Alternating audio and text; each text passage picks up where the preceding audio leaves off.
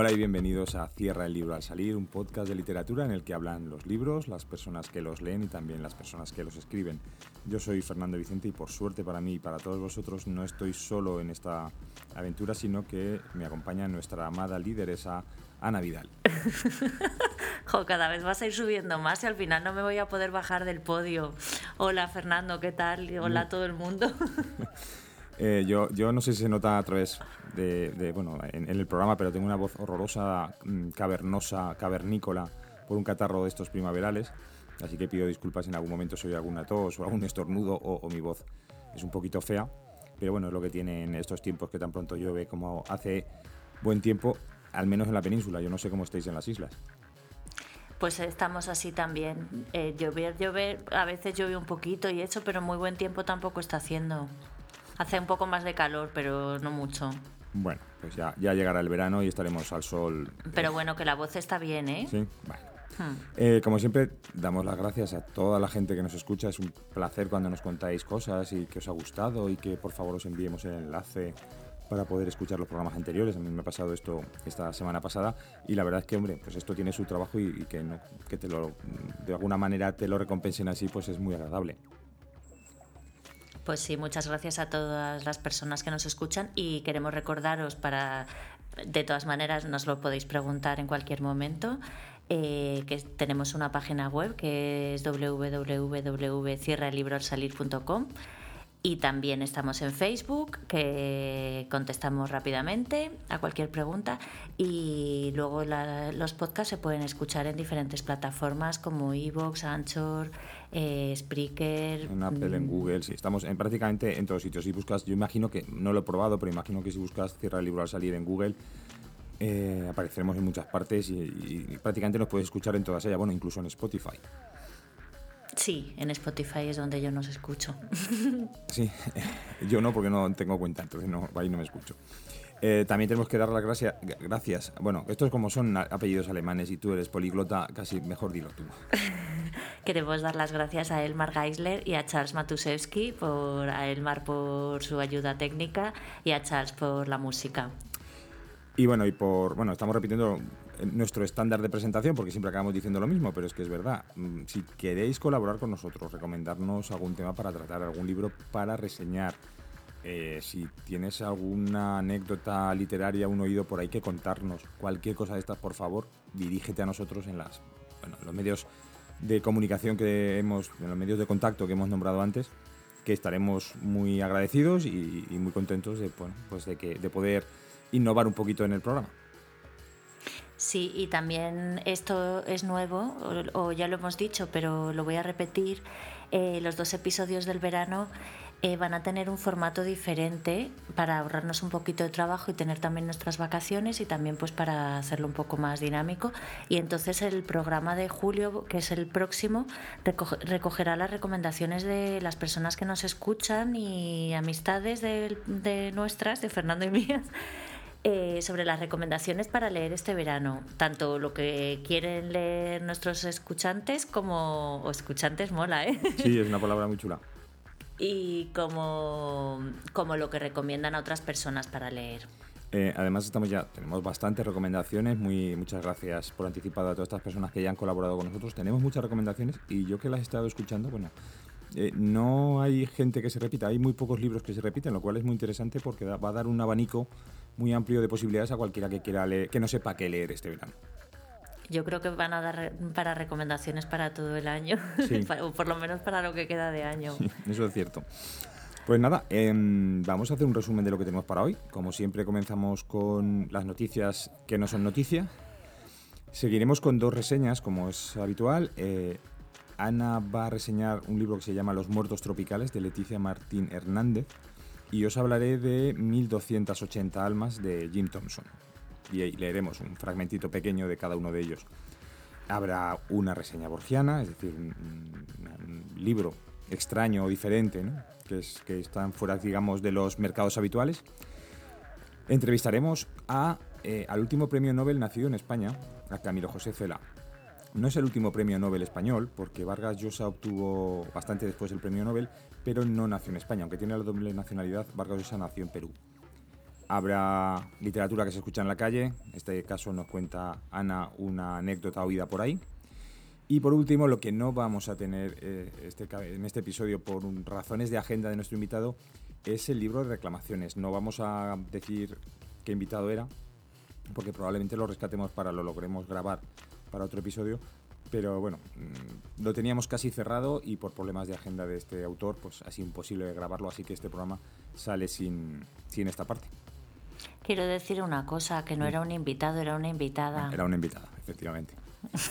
Era una invitada. no quieres dar ninguna pista, pero das despistas. Vale, era una invitada y bueno. Y es, que, es, que, apuntamos tan alto que, que, los pillamos ahí con la agenda a tope y, al final pues nos pasa esto. Era, es, es una gran escritora que está, ha estado, en, bueno, cuando habíamos pedido que grabara esto, que ya muy amablemente ha aceptado y, habíamos intentado quedar para grabar eh, el libro de reclamaciones, está en plena gira mundial, además gira mundial, porque es cierto que es por todo el mundo, de, bueno, su, obra, participando en presentaciones de libros, en, en eh, conferencias, en coloquios, en todo el mundo y la pobre pues al final no estuvo que decir que es que era imposible grabar porque es que iba de aeropuerto a hotel, hotel a aeropuerto, hotel biblioteca y no tenía tiempo material para dedicarnos 10 minutos, pero que eh, en el futuro se comprometía a hacerlo. Eso lo dejamos ahí con la tensión narrativa. Bueno, eh, ¿quieres que empiece a contarte una noticia? que no es una noticia, de hecho es bastante antigua esta noticia, pero bueno, mm, creo que todavía está muy vigente. Eh, te voy a hablar de lo que es el efecto Werder. ¿Sabes lo que es? No. Bueno, creo que por mi, pronunciación alemana sería el efecto Werder. Eh, bueno, pues eh, Goethe en el año 1774 publicó un libro que se, llama, se llamaba Las penas del joven Werder. Y es un libro que provocó mucha polémica porque es la historia de un joven que sufría tanto por amor que al final optó por el suicidio y que se convierte, este libro se convirtió en todo un hito de la literatura mundial pero se hizo una leyenda negra a su alrededor porque la gente que, bueno, porque mucha gente que lo leía, no vamos a decir toda, eh, se suicidaba.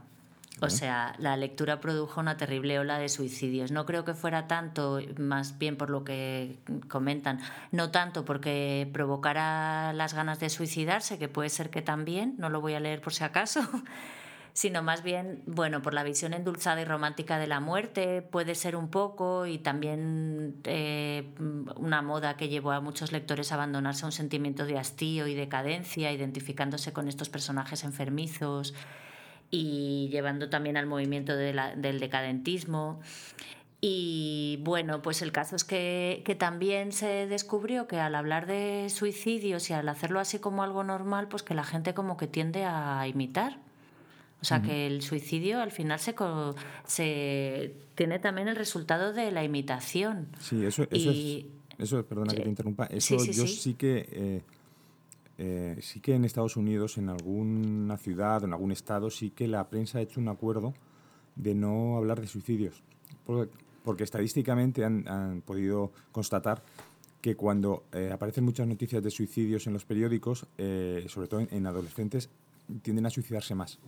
Entonces decidieron eh, obviar, o sea, salvo que tuviera alguna connotación específica, eh, obviar las muertes por suicidio en, las noticias.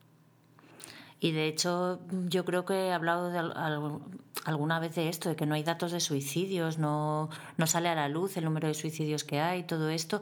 Ahora, por ejemplo, hace unos, desde hace unos años con el tema de los desahucios también hay muchos suicidios, pero tampoco se, se dan tanto a conocer y se dan más a conocer porque se considera como un pues como un una consecuencia del sí una consecuencia del sistema sí y por eso. Y bueno, eh, cuando pasó todo esto con la obra de Goethe, pues se prohibió en Italia, Alemania y Dinamarca, porque se preocuparon por la difusión de, de esta obra. Y entonces lo que hicieron fue escribir una versión alternativa que, en la que el personaje Werder al final no se suicida y recupera el amor de su vida. Pero cuando se enteró Goethe de, de, este, de esta nueva alternativa, pues montó en cólera, se enemistó con el autor Friedrich Nicolai y mantuvo un intercambio literario con él. Claro, ahora sería unos cuantos WhatsApp, se bloquearían las redes sociales, pero entonces pues tuvieron unas cuantas cartas en las que no se dijeron nada bonito. Con esto que estabas comentando del suicidio, hombre, el, suicidio es un tema muy serio. Y yo he tenido amigos que, bueno, que, han que lo hicieron. Y. Pero sin embargo, tal como lo estás contando, pues que hubo una ola de suicidio después del libro, me suena a película japonesa de, de cine de terror de que se va pasando de, adolescente a adolescente un libro y el que lo acaba por o el que acaba de leerlo eh, no puede evitar y se suicida, ¿no? Suena una cosita así. Los japoneses hacen una película con eso seguro, ¿eh? Bueno, vamos a promocionar el programa en Japón. A lo mejor la película ya existe porque hay unas cuantas películas, y no solo japonesas, sino eh, yo creo que norteamericanas también, de juegos de estos de adolescentes y un poco brutos, ¿no? Suicidas también pero si no existe esta, esta película, si nos escuchan en Japón, a lo mejor quieren hacerla. Y bueno, a, esta, a la relación entre el aumento de casos de suicidio y la publicación de noticias sobre estos sucesos, eh, se le ha el psicólogo David Phillips en el año 70, 1974 lo llamó efecto Werder. O sea que ya hasta, hasta le dio un nombre y un nombre, o sea que ya tiene nombre de, por este libro, ¿no? Y, entonces esto ha influido también en la prensa en cómo se dan las noticias sobre suicidios, pues para evitar el, efecto Werder. Mira, ¿tú te acuerdas de, no sé cómo se pronuncia, Patrick Suskin, además también es alemán? Sí. Sí, eh, bueno, Patrick Suskin eh, lo conoceréis o se conoce mundialmente por ser el autor de la novela El perfume. Bueno, lo curioso no es eso, lo curioso es que Patrick Suskin Em, acaba de cumplir 70 años, hace, en marzo, en el mes de marzo, hace dos meses, eh, pero está totalmente desaparecido del mundo. Solo saben dónde están sus familiares más cercanos y su editor suizo. Eh, nadie más sabe dónde está. No se sabe si vive en Alemania, en Suiza, en Francia, en Bélgica, en Estados Unidos. Está absolutamente aislado del mundo y eh, de hecho solo hay dos fotos de él tomadas yo creo que una sí que fue consentida y la otra no, que fueron tomadas en el año 85 y en el 92. No hay ninguna imagen más de él. Eh, su editora suiza no concede entrevistas, o sea, no dice que no permite, que no, puede dar entrevistas, no quiere dar entrevistas, no facilita ningún dato biográfico, eh, ninguna imagen, no da ninguna conferencia, no nada, no hace absolutamente nada, está absolutamente escondido. Y lo curioso de todo esto es que es un autor que tiene muy pocos libros. No es eh, Vargas Llosa, no es eh, García Márquez. Es un autor que solo ha escrito una obra de teatro, que era un monólogo, que fue un gran éxito en Alemania. En los años 83 y 84 fue la obra más representada en Alemania. A raíz de eso, un editor suizo, su editor suizo, contactó con él por si quería publicar algún libro. Entonces le, entregó eh, las dos primeras páginas del perfume. El editor suizo lo que hizo fue subastarlas. Cuando quiero decir, cuando digo subastarlas, lo que quiero decir es que lo ofreció, ofreció a editoriales internacionales.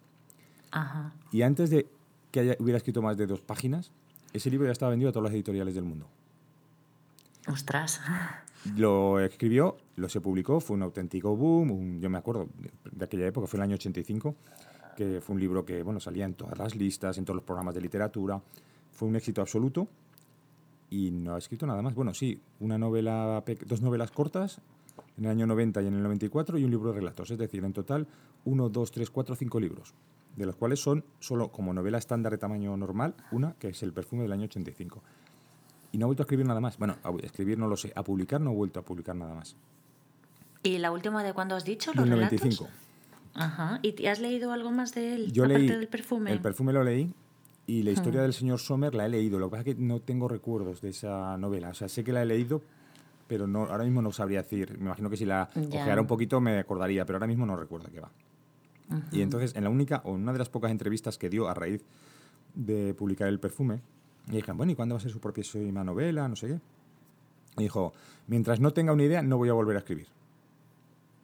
Pues se, ve que, se ve que no ha tenido ninguna idea más.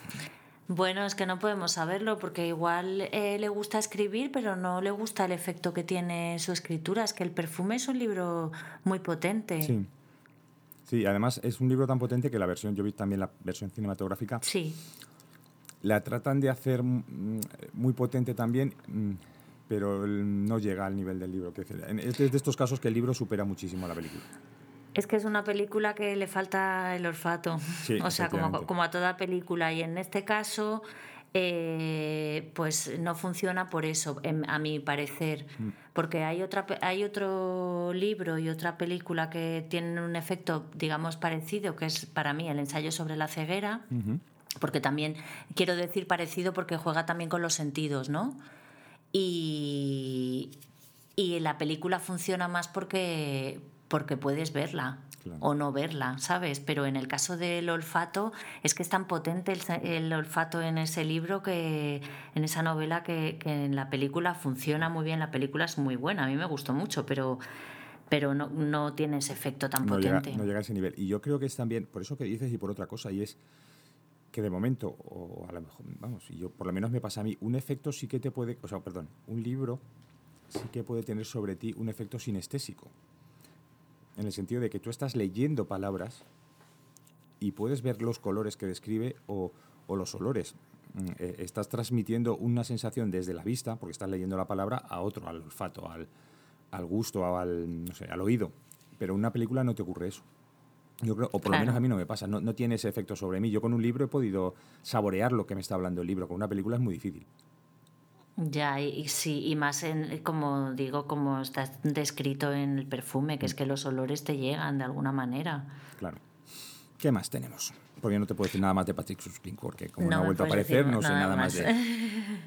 ¿Sabes quién es Mary Sue? Pues no, me estás pillando en todas hoy.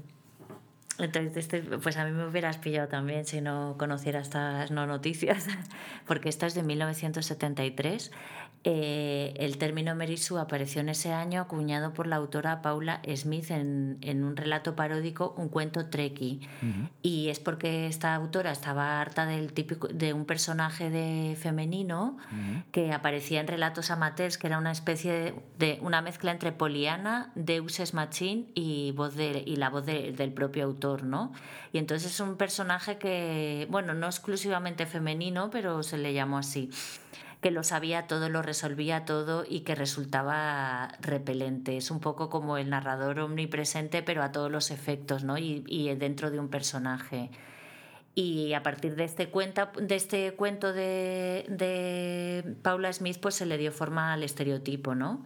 Y entonces es eso, es un personaje idealizado por el autor que resuelve absolutamente todos los problemas y que además es tan perfectísimo que no sufre ningún cambio, ninguna evolu- evolución, porque bueno, podría cambiar o evolucionar a peor, o sea, estaría muy guay, eh, me parece, ¿no? Hacer una Sue que, Que se vuelva una cabrona empiece siendo perfecta y acabe tirada fatal, hecha polvo, ¿no?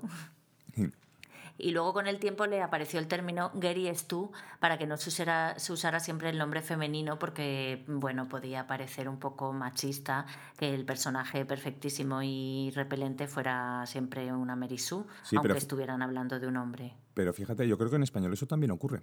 Digo lo del Sí. término f- machista, ¿vale? Porque, Ah. vamos, me corregirás, ¿eh? Porque yo a veces digo cosas con mucha de una manera muy categórica y luego, mm, pues no son así.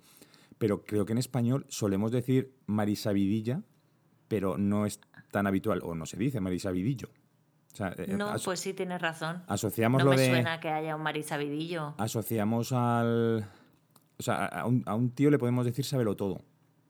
Pero, Hmm. pero a mí Marisabidilla suena como más despectivo, porque ese diminutivo como que empequeñece a, a, en este caso, a la mujer.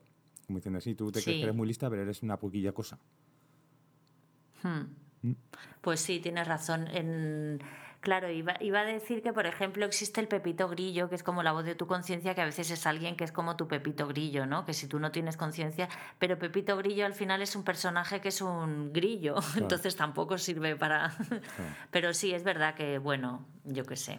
Y tampoco sé de dónde viene Marisa Vidilla, pero se parece bastante a Merisú. Sí. sí, es que la- eh, me ha venido. Cuando lo estabas contando, me ha venido a la cabeza. Digo, claro, es lo mismo. Y además es que también como muy despectivo. Bueno, ¿tú qué Y escribes? Ah, claro, este- yo creo que esto molesta un poco la Merisú esta porque al final te está hablando el autor. El autor se está posicionando dentro de un personaje como un alter ego, pero es demasiado perfecto Ya. y te cuenta lo que piensa y encima seguramente piensa por ti, ¿no? Pero Mm. bueno, pues esto como decía sucede en los en los relatos amateur. Mira, pues ya sabemos un nuevo tipo de personaje, por si algún día- alguna vez escribimos algo, Ya tenemos un nuevo tipo de personaje, la Marisú o el Gary Su, ¿no? ¿Era? ¿Gary? Gary es tú. Ah, Gary es tú. Gary es tú y Marisú. Sí, yo creo que habría que hacer un personaje en que, la, en que la protagonista, o la protagonista, un o sea, hacer una historia en que hubiera un personaje llamado, llamado Merisu y que vaya perdiendo sus facultades de Merisu hasta cambiar de nombre o algo así. Ahí lo lanzo. Para el que lo quiera escribir. Por cierto, eh, los que escribís.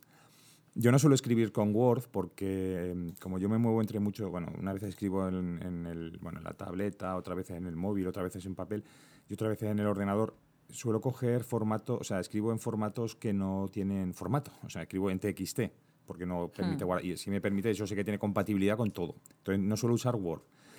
Pero vosotros que usáis Word, que sois muchísimos y creo que tú también. Sí. Eh, Word va a lanzar en junio, o sea, Word, perdón, Microsoft va a lanzar en junio, bueno, ya lo tiene, que es Word Online, pero en junio le va a añadir una nueva característica que se va a llamar Ideas que es una evolución de su actual corrector mm, ortográfico basado en inteligencia artificial y que no solo va a corregir cuando escribas mal una palabra o no haya concordancia en la estructura que tú estés escribiendo, ¿no? que no concuerde en número, en género, las palabras que estén poniendo. Va a ir más allá y te va a sugerir cómo cambiar tu texto para que sea más legible, para que se entienda mejor, para que sea más rápido de leer y para que las ideas principales del texto, que la propia inteligencia artificial te va a saber destacar, eh, lleguen con mayor facilidad al, lector. Es una, función que, como digo, en junio la van a lanzar. En teoría, por lo que he leído, el, programa, el Word Online, te dirá, bueno, yo a esto que acabas de escribir, yo esto lo pondría así, te lo va a reescribir y te va a decir, y yo lo haría así, pues porque esta frase es demasiado enrevesada, aquí estás utilizando demasiado demasiadas subordinadas, esto no se entiende bien, eh, y tú ya a partir de ahí aceptas o no aceptas las sugerencias que te está proponiendo. No sé, ¿tú lo usarías o no?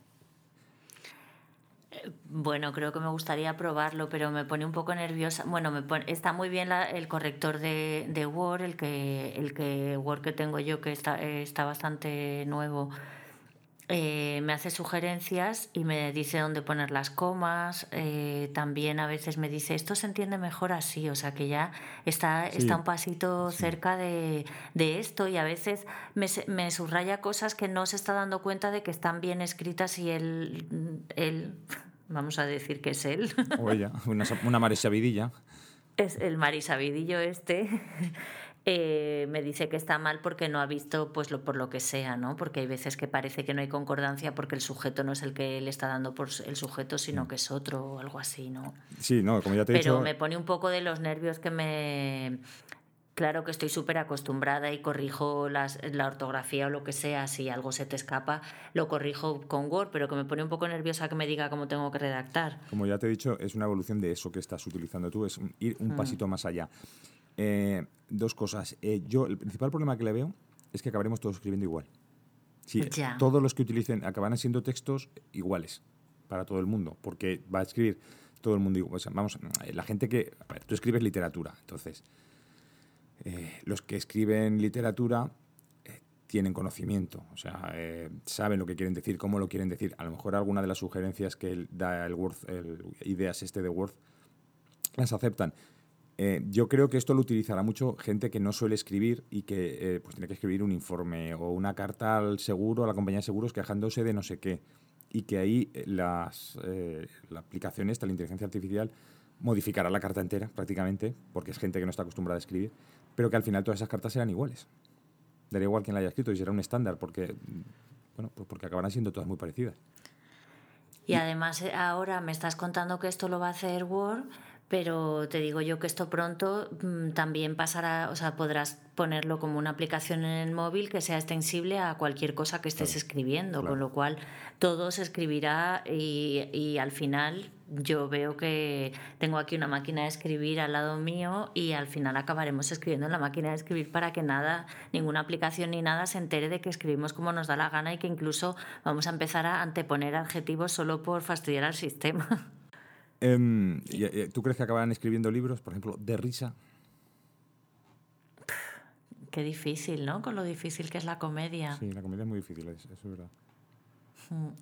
No lo sé, es que hasta dónde vamos a llegar, porque ahora mismo fíjate lo avanzado que está todo, dale a la inteligencia artificial unos, unos, años y ya no nos necesita para nada. Mm. La propia inteligencia artificial puede evolucionar sola. Sí. Seremos un estorbo. En fin, qué, triste. O sea, en, vez de, de, aparcarnos en la residencia nuestras hijas o hijos, será la inteligencia artificial. Ya sois un estorbo. Fuera. Ya no necesito para nada. Decidirá cuando nos hará un chequeo médico y dirá ya no sirve. Vamos a tirarlo a qué contenedor crees que nos tirarán. El otro día, bueno, eso no te lo cuento ahora. Vale. ¿Te cuento algo para que puedas beber agua y eso? Sí. Eh, para celebrar el Día del, Libro el 23 de abril, nos vamos acercando a, ahora.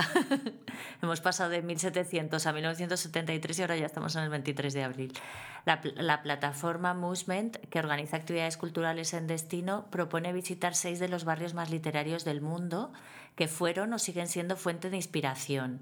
Y te voy a decir cuáles son los barrios. El barrio de las letras de Madrid que pues Miguel de Cervantes, Quevedo, Góngora, Lope de Vega, Tirso de Molina, Valle Inclán, Larra, Federico García Lorca, son algunos de escritores ilustres que residieron en la zona o la visitaban con frecuencia, porque estaba cerca la sede del Ateneo, claro, porque ahí en los barrios pues también había estas residencias donde iban y sitios donde iban, entonces estaban más cerca de ahí, ¿no? Se puede visitar la Casa Museo de Lope de Vega, el convento de las Trinitarias Descalzas, en donde fue enterrado Cervantes, pasar por la imprenta de Juan de la Cuesta, en fin, un montón de, cosas. También por el barrio de las letras hay frases escritas, o sea, ahora ya está puesto en plan turístico, ¿no? Con frases escritas por el suelo y bueno, que cuando estás en ese barrio te das cuenta, ¿no? Que estás en el barrio de las letras. En París está el barrio de Saint-Germain-des-Prés, que no sé si lo he pronunciado bien porque francés no tengo ni idea. Mm. Y, y, también pues por lo mismo, porque fueron sus cafés y locales y calles fueron frecuentados por escritores como Balzac, Rousseau, Jean-Paul Sastre, Simone de Beauvoir, Samuel Beckett. Eh, te voy a, el barrio de Bloomsbury, Bloomsbury, en Londres, que está en Camden, en el centro de Londres, y, en, y han residido Charles, Charles, Dickens, Virginia Woolf, John Wyndham, eh, J.M. Barry, William Butler, Yeats, ah, BVB, Yeats, eh, y bueno, otros. Eh, también Virginia Woolf fundó allí el grupo de Bloomsbury, en el que participaban también otros autores y también hay unas librerías. Claro, en estos barrios también pues hay librerías bastante interesantes, ¿no? La plaza es Puy, en Ámsterdam, en Holanda, y en el 2008 la UNESCO eligió Ámsterdam como capital mundial del libro. Y todos los viernes se organiza un mercadillo literario en esta plaza donde se pueden encontrar libros raros descatalogados en diferentes idiomas, incluso puedes vender los tuyos. Mira, allí podríamos ir a buscar libros para nuestras reseñas borgianas. O para encontrar algunos de los que hemos hablado y que nunca hemos podido localizar. Eso, eso estaría muy bien. Eh, Royal Mill en Edimburgo, Escocia, es otra. Eh, que además de dividir el casco antiguo y la zona nueva de la ciudad, es considerada como el barrio literario porque tiene el Scottish Storytelling Center, que esto seguro que tú sabes lo que es, porque te encanta lo del storytelling. Sí, el centro de contar historias, no de cuentacuentos. Es que, eh, sí, en vivo. Qué bonito. y nos falta el barrio de Cristini... Joder, qué difícil de decir este nombre. Cristina Varos, Budapest. Sí. Podrías haber dicho Budapest, cualquier nombre, y no lo hubiéramos creído igual. Bueno, pero, pero la gente viaja ah, mucho, entonces a lo mejor, como decía Javier Marías en un artículo que leí el otro día, la gente viaja un poco para tachar lugares a los, en los que ya ha estado y seguro que conocen, tienen en alguna foto puesto Cristina Varos. Eh, este barrio tuvo como vecinos algunos de los poetas y periodistas más importantes del país que escribían en Newgat, una de las revistas literarias más influyentes de la capital. Y no te voy a decir los nombres que, bueno, te voy a decir uno, Sandor Maray, que residió en este barrio, porque es el único que conozco de los que, y no quiero decirte que a lo mejor la gente los ha leído, pero yo no, así que ni los digo. Pues eh, has citado antes, entre esos barrios literarios, eh, uno, bueno, has citado seis, me parece que has dicho, uno en Edimburgo. Bien, pues mira, curiosamente, eh, Edimburgo, bueno, la UNESCO, vamos a empezar. Voy a, centrarme, voy a hacer como el Word Online y voy a intentar ser claro y preciso. la UNESCO, desde el año 2004, está construyendo una red de ciudades creativas por varias categorías, literatura, cine, música, artesanía, diseño, arte digital y gastronomía. Entonces, eh, la red de ciudades eh, literarias incluye muchas ciudades y entre las españolas se encuentra Barcelona y Granada. Y luego te contaré, bueno, pues Barcelona y Granada por qué. Y entre esas ciudades en todo el mundo hay unas cuentas que son muy curiosas las razones por las cuales han sido elegidas. Por ejemplo, tenemos Edimburgo, que es la ciudad que has citado tú antes, no solo porque allí nacieron o vivieron Walter Scott y Robert Louis Stevenson, sino porque acoge el mayor festival internacional del libro, por el que pasan cada año 800 escritores distintos. Y cuenta la ciudad con más de 50 librerías. ¿Qué más ciudades existen, están dentro de esta red de la UNESCO? Iowa, porque es la ciudad donde eh, se, se dio el primer curso o el primer máster de escritura creativa del mundo, en 1936. Y 25 escritores nacidos en esa ciudad han ganado el premio Pulitzer desde que se creó. Ajá. ¿Qué más ciudades tenemos? Dublín. Eh, Dublín, porque aparte de ser el escenario del Ulises de James Joyce, eh, pues también tiene muchos autores reconocidos que han nacido allí, por ejemplo Oscar Wilde, Bram Stoker, Yeats, que lo has nombrado también, me parece, eh, Beckett, Swift, Bernard Shaw, Samuel, Samuel Beckett, que ya lo he dicho, y Seamus Finney. Otra ciudad del libro, Reykjavik, porque es la ciudad del mundo, bueno, perdón, Islandia es el país del mundo, es la capital de Islandia, y Islandia es el país del mundo que más públicos, más títulos publica por eh, habitante. Ajá. O sea, tiene, ir allí, intentar estar al día de las novedades en Islandia tiene que ser muy difícil. Ya te digo.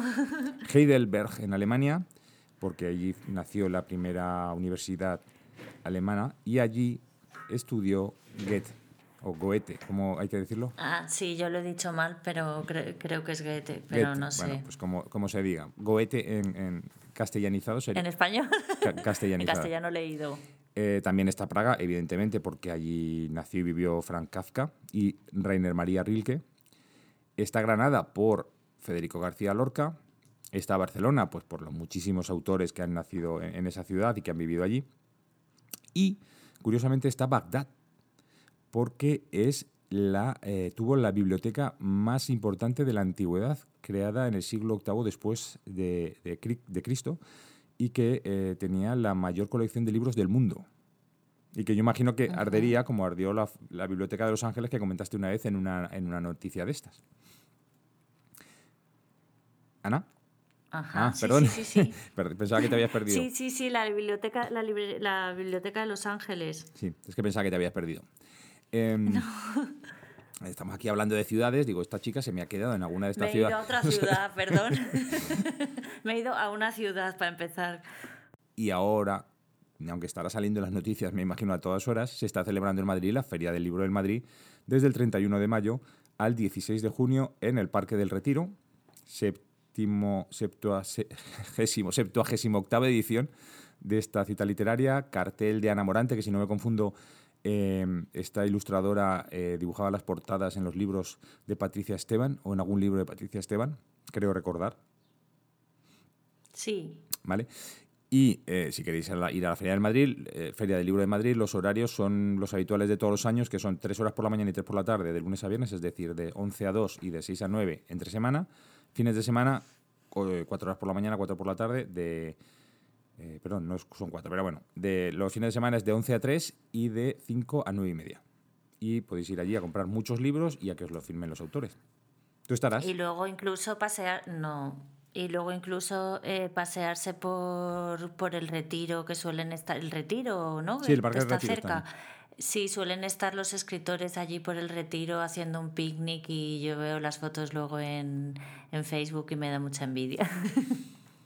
Yo no he ido, no he ido a la Feria del Libro, o sea, iba a la Feria del Libro de Madrid alguna vez cuando vivía allí, pero hace 15 años que no vivo allí y tampoco era algo como que me llamara tanto la atención porque al final, mm, pues estaba llenísimo de gente y en aquella época en que yo vivía en Madrid no escribía ni conocía escritores ni nada de eso, entonces tampoco me interesaba mucho, compraba los libros en las librerías, tampoco estaba tan pendiente de las novedades ni nada de eso, ¿no? O sea, que para mí no era algo así. Y ahora mm, que digamos que conozco a más mm, gente que escribe, pues no he, ido a Madrid nunca en esa época, pero bueno, lo veo y me da como envidia. Fernando, ¿me cuentas un libro? Pues sí. Mira, te voy a contar un libro que se llama 1200, en español se llama 1280 almas, de un autor americano llamado Jim Thompson. En inglés es eh, Pop 1280, que es Population 1280, ¿vale? Es la novela más famosa de Jim Thompson.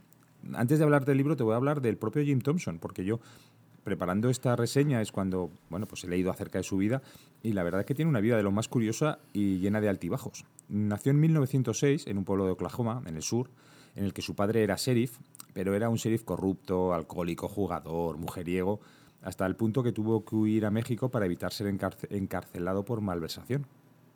Por ello, el pequeño Jim y el resto de la familia se mudaron con los abuelos maternos y su abuelo materno es el que enseña a Jim a leer y le introduce eh, no solo en los grandes clásicos de la literatura, eh, Cervantes, Shakespeare, todo tipo de autores, sino también lo introduce en el alcohol y el tabaco con apenas 10 años.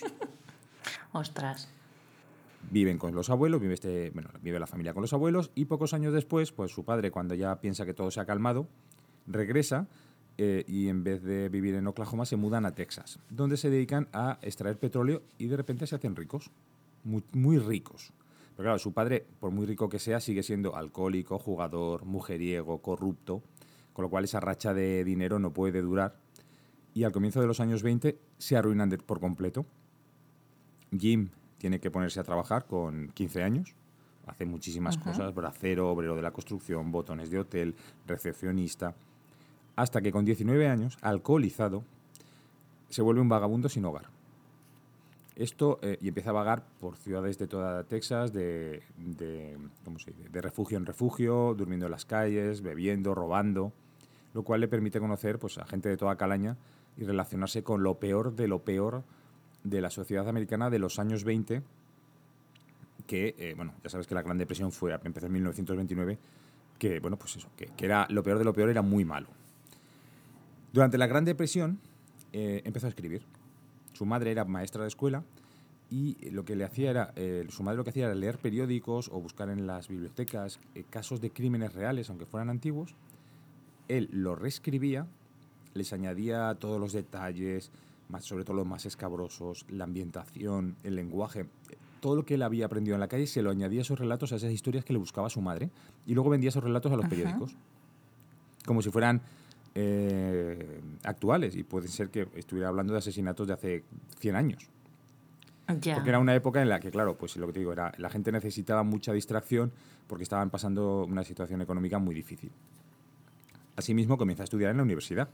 En la universidad conoce a una chica católica, una católica muy estricta, y tiene varios hijos con ella, pero no por ello deja de tener pues, trabajos precarios. Aparte de escribir esas historias, pues es panadero, es vendedor a plazos.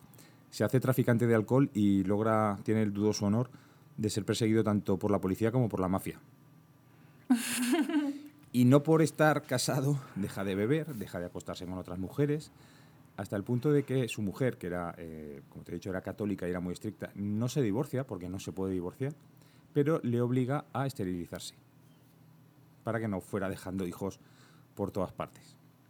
Ajá. Saltamos una década, en los años 40, ya mucho tiempo escribiendo ya, y decide convertirse en escritor profesional. Estamos hablando que ya tiene a partir de 35 años. Y se muda a Nueva York.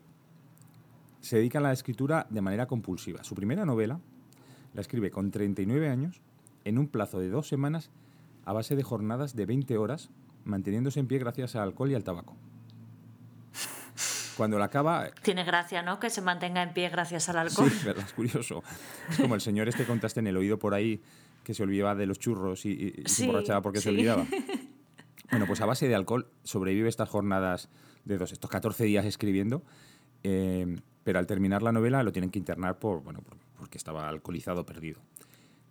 Bueno, durante esa década de los años 40 eh, trabaja de periodista en varios medios de comunicación, varios periódicos de papel, y firma un contrato con una editorial por el que se obliga a escribir 12 novelas en 18 meses. 12 novelas en 18 meses. Ah, madre mía. Es, a mí me parece una, yo cuando lo leí me pareció una salvajada. Digo, si a mí escribir 300 palabras me cuesta un mundo. Ya, pero tú, no te, tú te dedicas a otra cosa. Imagínate que tuvieras que escribir, o sea, si tuvieras que escribir 12 novelas en 18 meses, te digo yo que lo harías. Sí, bueno. eh, sí, pero que se, que se puedan leer es otro tema, ¿eh? Mejores o peores, no lo sé, pero lo harías. Bueno, te estaba contando su vida en los años 40. En los años 50 Sí. inicia su actividad como guionista. Escribió el guion de Atraco Perfecto de Stanley Kubrick. Colaboró también con el guion de Senderos de Gloria. Escribió la- el capítulo piloto y la idea original de una serie policíaca de los años 60, que no sé si te sonará, que se llamaba Ironside, que era bueno, pues de detectives y abogados y tal. No. En los años 60 eh, ya había publicado muchos libros, con lo cual eh, lo que ocurre es que se empiezan a realizar adaptaciones de sus obras. Por ejemplo, La Huida, que es una novela de una película de Sam Peckinpah, que protagoniza Steve McQueen, que es una gran película, por cierto, Sí, sí, sí. está sí. basada en uno de sus libros. Saltamos a los 70, que es su última década vivo, y eh, en los 70 está harto de su mujer y decide viajar a París para huir de su familia, para refugiarse en el alcohol, que es lo que más le gusta, y en el sexo, que es también lo que más le gusta. Em, en, en París es recibido, sus novelas tienen mucho éxito en Francia y es casi pues, un dios, con lo cual eso le facilita mucho la vida, pero su esposa le engaña, le llama o le manda un telegrama y le dice que su hijo se ha suicidado. Entonces él regresa y era mentira. Y entonces ya su mujer lo agarra y no le deja volverse a marchar. Hasta su muerte en el año 77, eh, la familia fue sobreviviendo gracias a la generosidad de los amigos, que le ofrecían dinero, pequeños trabajos, bastante mejor remunerados de lo que era habitual, eh, bueno, pues para que no pasaran hambre. En 1977, como te digo, muere, y antes de morir le dice a su mujer que guarde todos los manuscritos, que él cree que en una década o dos se van a revalorizar y por lo menos la vejez eh, le va a poder dar una mejor vejez que, vida le ha dado durante toda su vida. Y eso realmente ocurrió, porque a partir de ese momento eh, ha habido obras suyas, ha habido varias obras que se han llevado al teatro, a la televisión sobre todo, y también al cine. No solo La Huida que te he nombrado antes, sino una película que se llama, de- se llama Los Timadores, que es muy divertida, que es muy, muy chula, de Stephen Frears. Es muy recomendable. Eh, ¿No es, una que, ¿No es una que sale Robert Redford y ya son mayores eso? Sí, ¿No puede es ser. No, mm, es que ahora mismo me has pillado. Yo esa película la he visto y la- me recuerdo que me gustó mucho y el otro día, haciendo esto, descubrí que estaba basada en un libro de Jim Thompson. Ajá. Eh, las no- eh, escribió 29 novelas a lo largo de su vida y luego muchísimos relatos. Las novelas de Jim Thompson están pobladas de gente, pues la gente que ha conocido en la calle. Es que durante toda su vida, no te digo que ha vivido en la calle, pero, pero ha conocido a la gente de la calle. Hay borrachos, proxenetas, hay prostitutas, hay psicópatas. Y él tiene una característica y es que nunca juzga a los personajes. N- Nunca dice esto es moral o esto es, es amoral. Simplemente las cosas son. Te podrán gustar Ya. o no te podrán gustar, pero son lo que son. La narración, además, está plaga- plagada del lenguaje de la calle, eh, lo que llaman slang, ¿no? Se dice en inglés. Sí. Y eso imagino que a la hora de traducirlo a otros idiomas, perdón, a traducirlo a otros idiomas debe complicar bastante la traducción. Yo leyendo 1280 almas me daba cuenta que había frases que mm, quedaban como forzadas y yo supongo que es porque estaría utilizando algún tipo de, pues, de lenguaje callejero en la versión original que el traductor no sabía cómo, cómo traer al español. Ya. En resumen, sus obras reflejan lo que él ha vivido, la gente que él ha conocido, y por eso se dice que las mejores novelas de Jim Thompson son las que ha escrito en primera persona, como es el caso de esta que te estoy hablando, 1280 almas. 1280 almas se publicó en los 60, y el título hace referencia a ese cartel que hay en la entrada de los pueblos de Estados Unidos, en los que aparece la población que reside. Ajá. No, yo, no, yo no he visto, no he ido en coche por Estados Unidos, no sé si realmente es así. Yo lo he visto en muchas películas, por ejemplo en Twin Peaks, sí que recuerdo que la portada, la carátula de la serie de Twin Peaks era bueno, el monte este gemelo y un cartel donde ponía eh, la población que vivía en este pueblo. Bueno, en todo caso, una población de 1.280 personas, eh, no sé dónde vives tú, cuánta población hay, pero 1.280 personas es un pueblo muy pequeño. Sí. Lo que lleva a que sea un escenario eh, cerrado, muy asfixiante, eh, lleno de arquetipos. Eh, además, en este caso, ese pueblo, eh, aunque no dice exactamente dónde está, porque no dicen qué estado de Estados Unidos está, sí que se da a entender que es un, entorno del sur de Estados Unidos, un, muy paleto, puritano, clasista, racista, hipócrita. Ese es el, ambiente que se mueve la novela. ¿El protagonista de la novela? Bueno, pues el protagonista es Nick Corey, que es un sheriff, alcohólico, jugador y mujeriego. No sé si te suena que he dicho esas tres palabras varias veces durante esta reseña.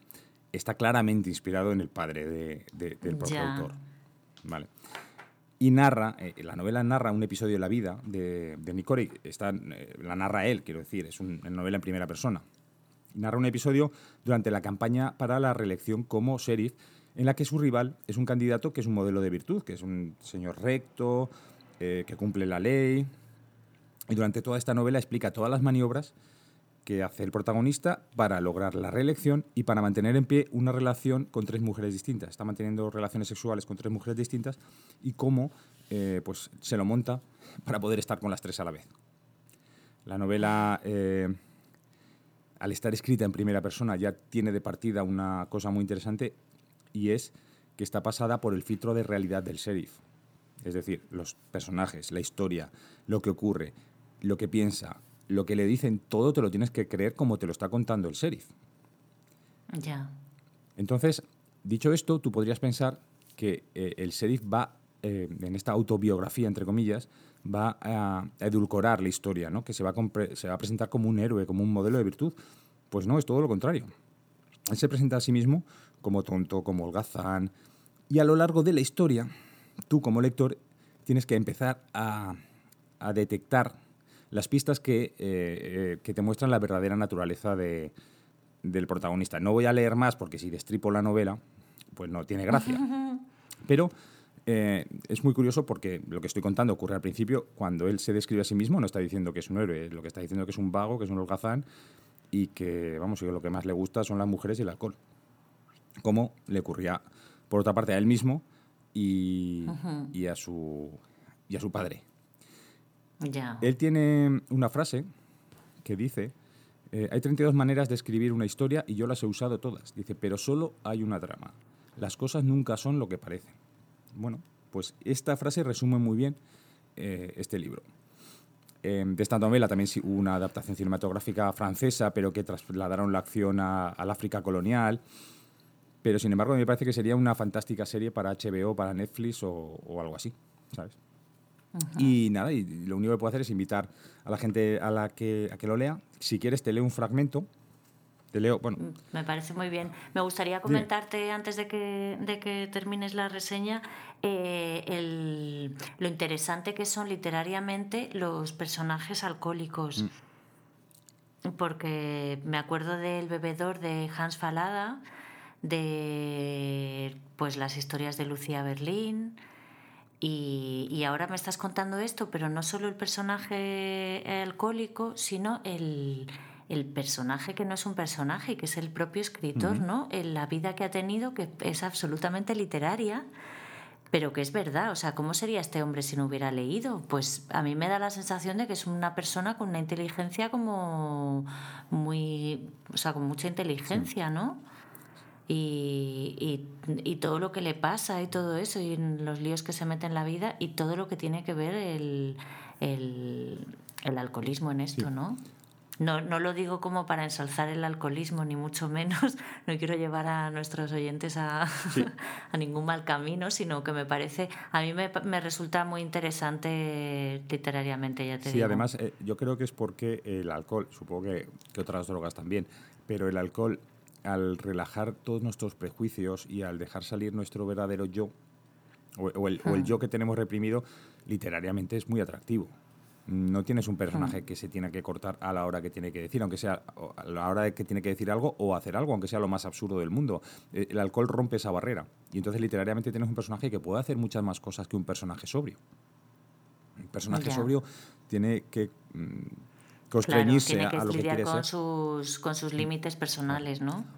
Bueno, te voy a leer un fragmento, es muy cortito, hmm. y lo he ambientado con música de salón, de salón de, salón de bueno, de, salón de bar, ¿no? De, del oeste.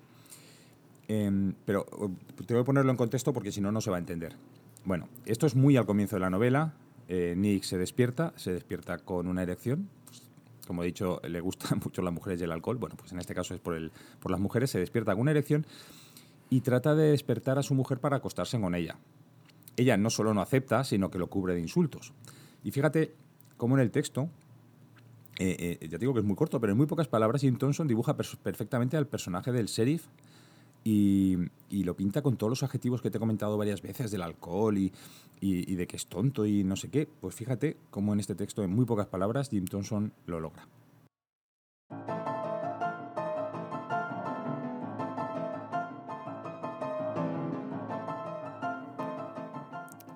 Es que tú no eres solo idiota, Nick. Es que ni siquiera tienes voluntad. Eres lo más insignificante que he visto en mi vida. Bueno, tú, dije. Si piensas eso, ¿por qué te casaste conmigo? Pero serás animal. Como si no supieras que tuve que casarme contigo porque me violaste. Bueno, aquello me duele un poco. Siempre estaba diciendo que yo la había violado, y esto siempre me sentaba mal. Realmente no podía contradecirla cuando decía que yo era idiota y abúlico, porque a lo mejor muy listo, bueno, no soy, y además, ¿quién quiere un sheriff listo? También creo que es más conveniente dar la espalda a los problemas que hacerles frente. A ver, lo que quiero decir es que narices, que ya nos estamos metiendo en suficientes líos por nuestra cuenta sin pedir ayuda a nadie, como además ir buscando problemas, sobre todo cuando, bueno, ya saben, cuando hemos bebido un poco. Pero cuando decía que yo era un violador, mm, eso era otra cosa. Quiero decir que no era cierto, porque además no tenía ningún sentido. ¿Para qué iba a violar a una mujer un tipo como yo? Cuando me perseguían tantas tías generosas. Así que le dije mientras me vestía, mira, voy a decirte algo acerca de eso de la violación. No digo que seas mentirosa, porque no es educado, pero entiende esto. Si me gustasen las embusteras, ya te habría matado a polvos.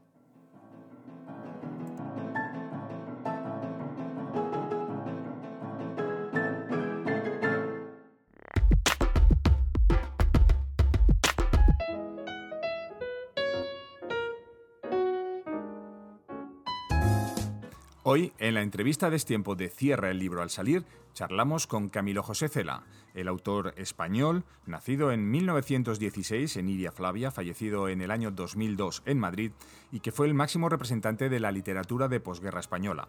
Autor de una obra extensísima no solo de novelas como La familia de Pascual Duarte o La colmena, libros de viajes como Viaje a la Alcarria, pero también muchísimos artículos, libros de poemas, en fin, hasta obras de teatro publicó el autor gallego.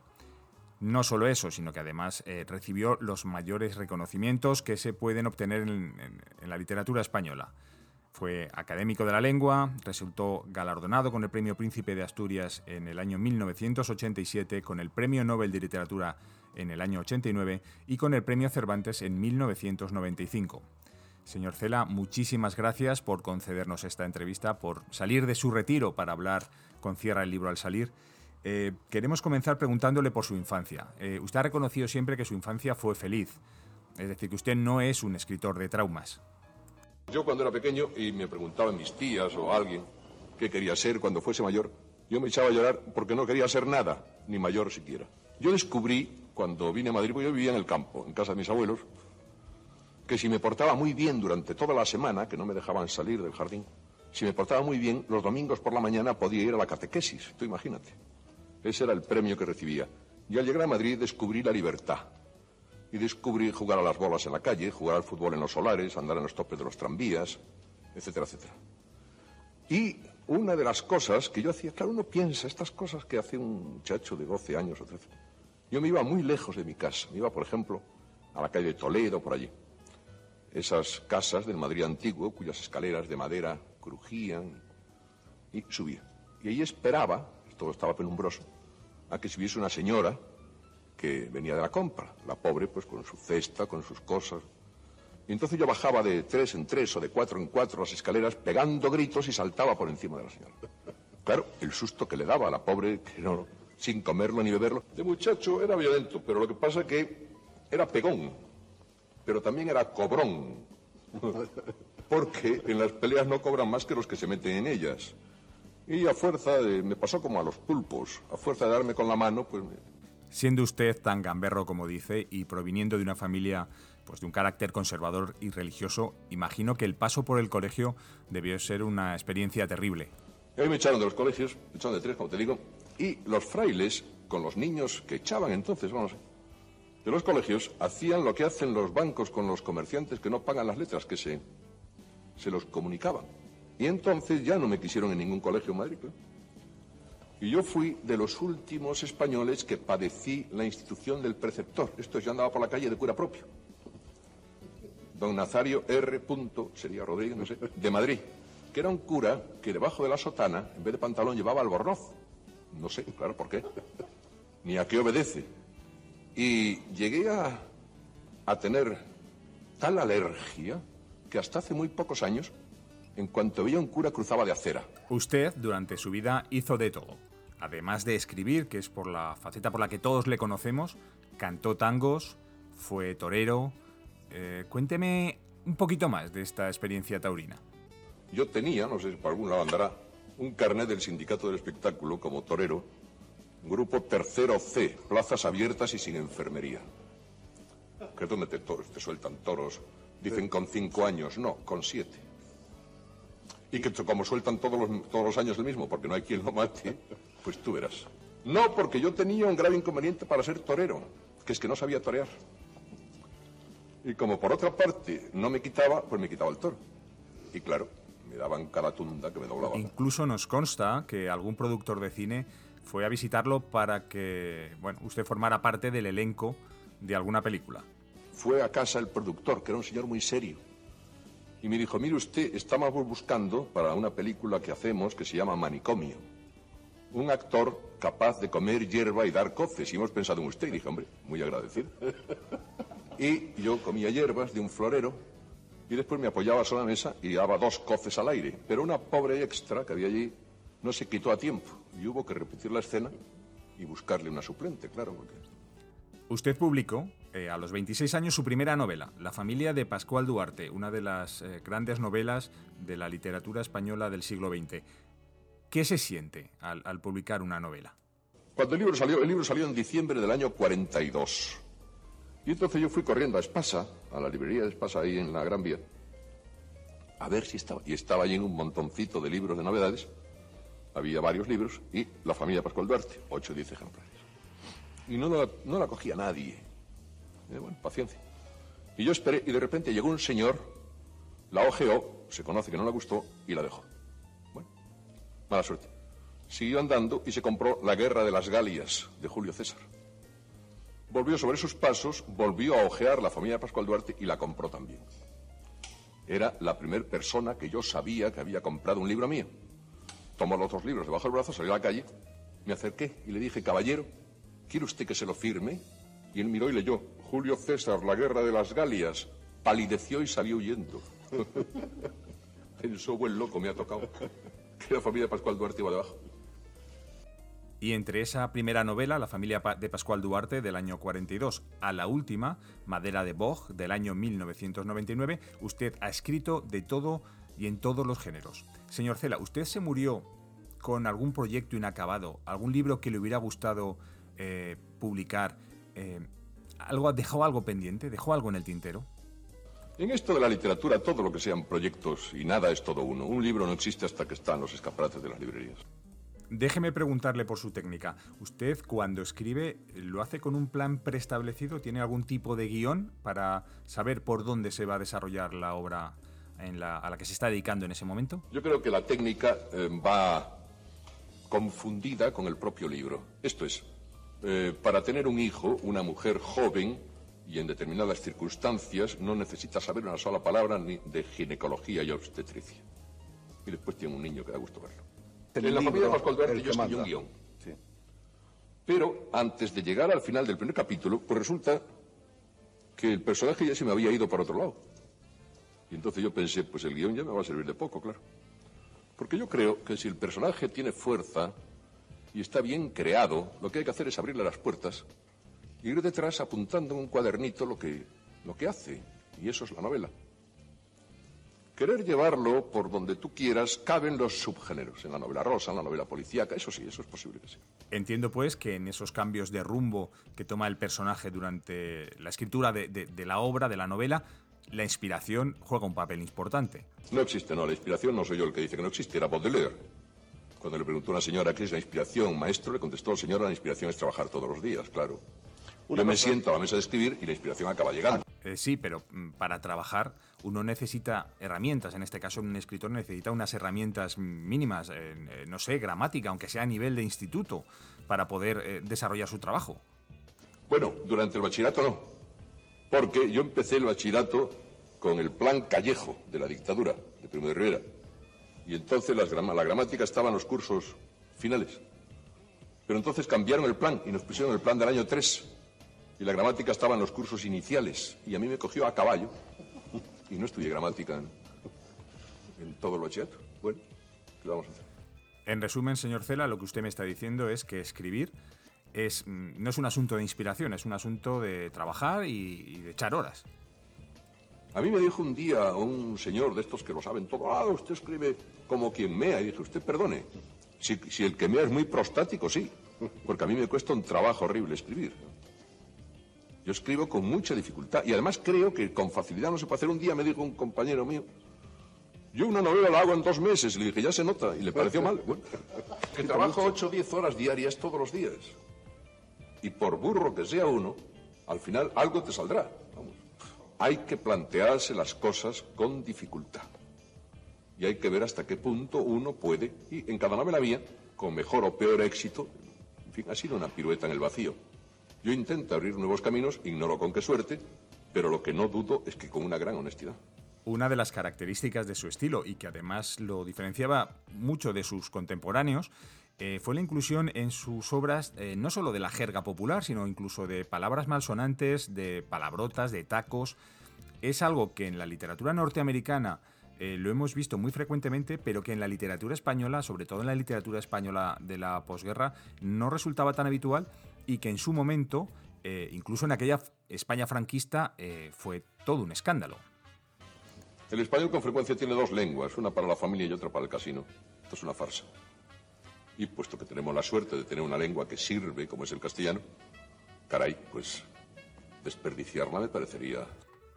Le voy a preguntar ahora por el microrelato. Usted que ha tocado eh, todos los géneros habidos y por haber, Mm, seguro que también ha leído algo de microrelato y seguro que tiene algún microrelatista favorito.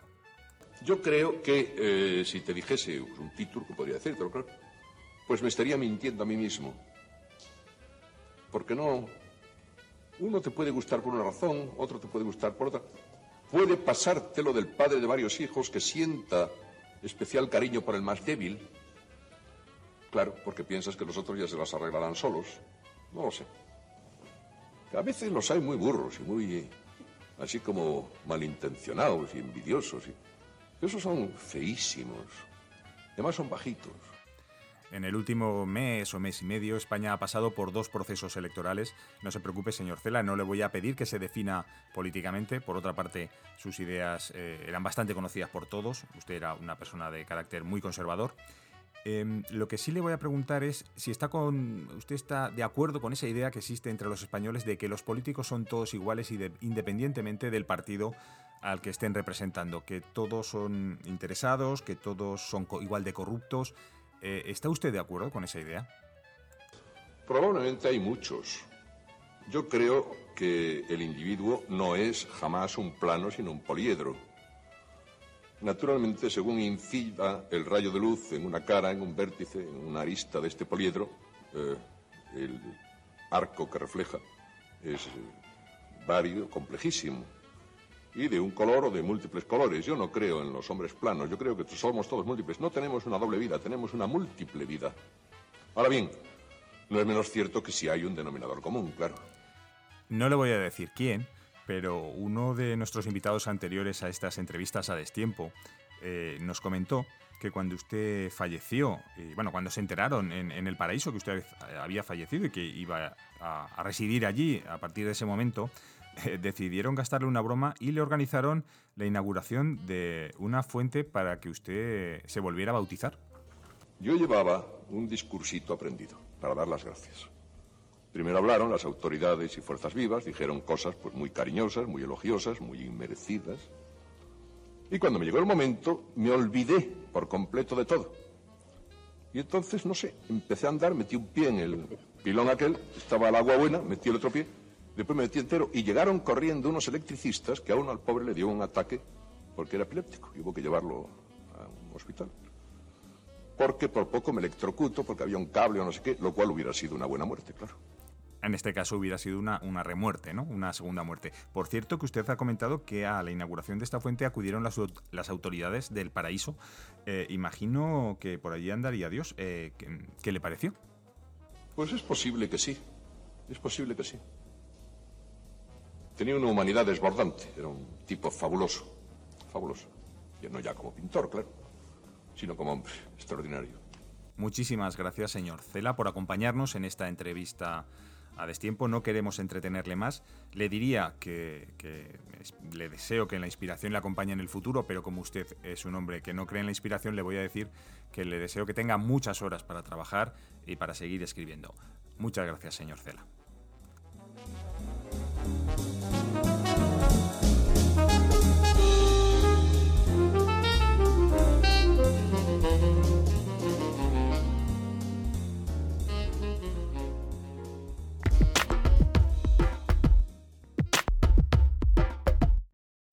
Y Ana, ¿me cuentas a mí un libro, por favor? Vale, pues te voy a contar un libro. Te, te, voy a contar un libro que me hace mucha ilusión, que se llama Los Muertos Tropicales y es de Leticia Martín Hernández. Lo primero me hace mucha ilusión porque Leticia Martín Hernández eh, le gusta mucho nuestro podcast ah. y nos escucha desde Hawái. Oh, ¡Cómo mola! Qué bien. Sí, eh, eh, Leticia es, es, una amiga, aunque no nos conocemos todavía físicamente. Ella nació en La Palma en el año 75, es física y actualmente vive y trabaja en Hawái. También es traductora y, y escritora. Eh, bueno, un día mm, me encontré en mi casa un libro que se llama La ecología de las arañas de Leticia Martín y no sabía de dónde había salido. Y recordaba que a lo mejor me lo había prestado alguna compañera del club de lectura. Total, que me leí el libro y me encantó. Y como además vi que el autor era Palmera y todo eso, pues quise contactar con ella porque en, aquel, en aquella época yo estaba participaba en un programa de radio, Soles en el Ocaso, tenía una sección de microrelatos y de relatos que se llamaba En pocas palabras. Y entonces quería leer uno de, de, los relatos de este libro, intenté contactar con ella, no me contestó y al final pues yo leí el, el relato igualmente en el programa sin autorización ni nada, aquí a lo loco, como... Y, y, bueno, pues luego con el tiempo me contestó y, y, le gustó mucho que hubiera leído el relato y todo esto y me dijo que estaba escribiendo, que había escrito una nueva novela, bueno, una novela porque era su primera novela y que estaba buscando gente que la quisiera leer para, para darle su opinión y todo esto. Y yo le dije que, que claro, que encantada y entonces fui lectora cero, como el otro día sí. estuvimos hablando de la aplicación esta para lectores cero, que era como es informático, y me gustó mucho esta lectura cero, porque aparte de la lectura, ella me mandó un cuestionario de que lo tenía en Google, docu en documentos de Google, entonces un, yo un pues rellenaba el cuestionario. Sí, más de satisfacción, pues para ver si, no tanto de satisfacción, sino para saber si, si había algo que fallaba en la estructura del libro, en los personajes, alguna cosa que abra y no cierre, ¿sabes? Uh -huh. Porque, claro, tú lo terminas y, y, tú lo tienes todo muy claro dentro, pero a lo mejor hay cosas que otra persona ve y dice, pues mira, te repites mucho con esto, o esto no me, no me he enterado de qué ha pasado con esto, o este personaje se queda perdido, no lo sé. El caso es que yo creo que no colaboré, o sea, no, no ayudé mucho, sí, porque, porque me lo leí mmm, del tirón el libro y, y, realmente no le encontré muchos fallos. Yeah. O sea, y, y, claro, a veces no sabes si es que no eres buena lectora cero o qué, pero, pero después he leído otros libros así de lectora cero, o sea, he leído unos cuantos ya así, y en alguno sí que he visto que había fallos de estructura o cosas, ¿no? Entonces, bueno, pues pienso que es que este libro funcionaba muy bien ya de, desde el primer momento y, y, bien, ¿no? Hay que romper una lanza en y, favor de los lectores cero analógicos como tú y no con una aplicación, ¿verdad? Y luego, luego te haces amigo Sí, del... yo creo que porque si lo haces con una aplicación como eres un lector cero eh, eh, anónimo, luego no te puedes hacer amigo del autor. ¿eh? Tú por lo menos te puedes hacer amiga de la autora. Sí, yo creo que de alguna manera ya somos amigas, lo único que no nos hemos visto porque la distancia entre Hawái y La Palma, aunque a nivel de las estrellas no está tan lejos, porque en Hawái y en La Palma son están en Hawái, en Chile, en La Palma están los mejores observatorios astrofísicos del Por la- mundo, pero No, ¿eh? que por la latitud, supongo, o no tiene nada que ver.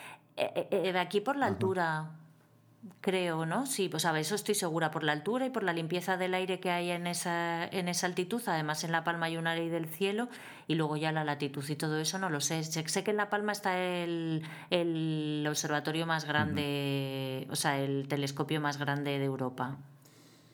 Y luego no sé si en Hawái o en Chile está. En Hawái van a poner. eh, o están pendiente porque Hawái pide muchas muchos requisitos que en otros sitios no se piden, pero que a mí me parece fenomenal que hagan esos esa criba. Bueno, seguimos con el Sí, libro. ah, sí, por favor. Y bueno, pues eso me, me, me gusta reseñar este libro por este tema, ¿no? De, de haber participado en su hechura.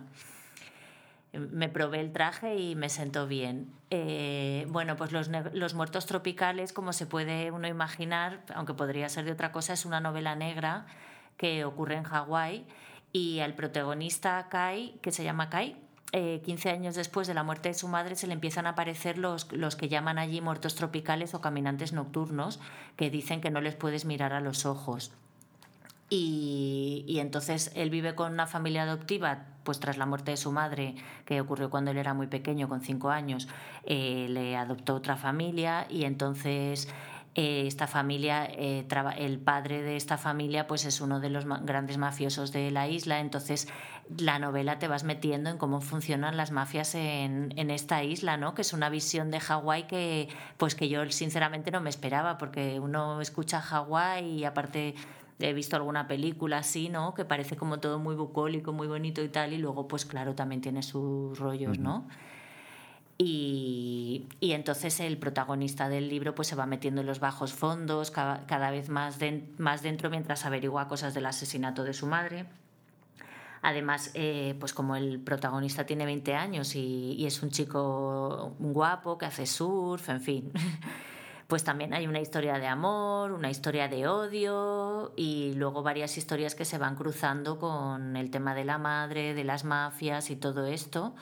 Y todo esto, mientras va sucediendo, pues también nos va mostrando el paisaje de la isla, los cráteres, las tradiciones de, de Hawái. Y la verdad es que está bastante conseguida la ambientación del libro, de manera que al final te has hecho bastante una idea de tu propia idea, como hablábamos antes de Patrick Sus- Suskin y los y los olores, ¿no? Pues también pasa esto con los libros que tú te haces tu propia isla. Seguro que vas allí no tiene nada que ver, pero bueno, tú te has hecho la tuya, ¿no? Y, y tam- también tiene importancia los tatuajes. Hay un tatuaje de un tiburón que cobra bastante importancia en el, en el libro y que tiene que ver con la simbología de los animales que existen en Hawái. Y bueno, como curiosidad, eh, la autora tiene una página web que es eh, leticiamh.com y en la página se puede ver el tráiler y también se pueden curiosear los paisajes que describen la novela y escuchar la banda sonora, que hay varias canciones hawaianas y bueno, pues me parece como, como bien, porque es verdad que cuando terminas de leer un libro muchas veces tienes ganas como de saber más. Sí, pero yo a mí me ocurre cuando termino de leer. Normalmente, mm, aunque sepa que se puede hacer, prefiero evitarlo durante la lectura. Yo prefiero también, evitar sí. saber más. Sí. Y, y bueno, pues esto tampoco quiero contar mucho más del libro porque ya digo que como es una novela negra de estas que te lees en, en poco tiempo y eso, eh, pues me parece que con una breve sinopsis está bien. Y lo que sí quiero contar es que Leticia está trabajando ya en su segunda novela, bueno, que la, la ha escrito y he vuelto a ser lectora cero. Y, y bueno, pues esa novela ya la contaremos llegado el momento. Y mira, te, di- te cuento que no voy a leer un fragmento de, de Los Muertos ¿Qué Tropicales, sino que voy un a... programa me- de mentirosos. verdad. Mentimos mucho. Sí, mucho. Pero, bueno, pero yo he dicho que iba a leer No, un fragmento de esto. Lo has dicho tú, pues entonces has Ah, sí. metido tú. Voy a leer uno de los relatos que, que me hubiera gustado escribir a mí de la ecología de las arañas, de su libro de relatos que publicó con Ediciones Idea. El libro que, eh, de los muertos tropicales no lo he dicho, pero está publicado en Amazon. O sea, es, la, es de las publicaciones Sí, de Amazon. Se puede pedir ahí. Es una autoedición, sí. Pero de verdad que, que lo recomiendo mucho. Y os voy a leer una, Eh, disculpa, un Ana. relato que me gustaría haber escrito a Eh, mí. em, es de Amazon, pero es em, digital, es en papel. Eh, bueno, mm, em, yo lo tengo en papel. Me imagino que también se puede conseguir, o sea, que también en Amazon está para. No, no sé cómo funciona ese tema y la verdad es que como ella me lo envió, pues tampoco he visto si. Yo creo que, em, que lo que hace Amazon es eh, lo que se llama impresión bajo demanda. Ellos tienen, o sea, lo puedes, si, si no estoy confundido, tú tienes, lo puedes descargar como ebook y si lo quieres imprimir, te lo imprimen. Pero no es que tengan una tirada Ajá. de 10.000 ejemplares o de 500 o de 50. No, no, no, imprimen bajo Claro. demanda, sí lo sé. Sí debe ser una impresión bajo demanda, con lo cual yo imagino que se podrá conseguir de las dos maneras, pero como lo tienen que imprimir, quizá eh, el libro en papel tarde un poquito más en llegar. Hmm. Pues sí, pues eso. Entonces eh, os voy a leer otra cosa, pero de Leticia Martín Hernández. Pues también. vamos a escucharlo.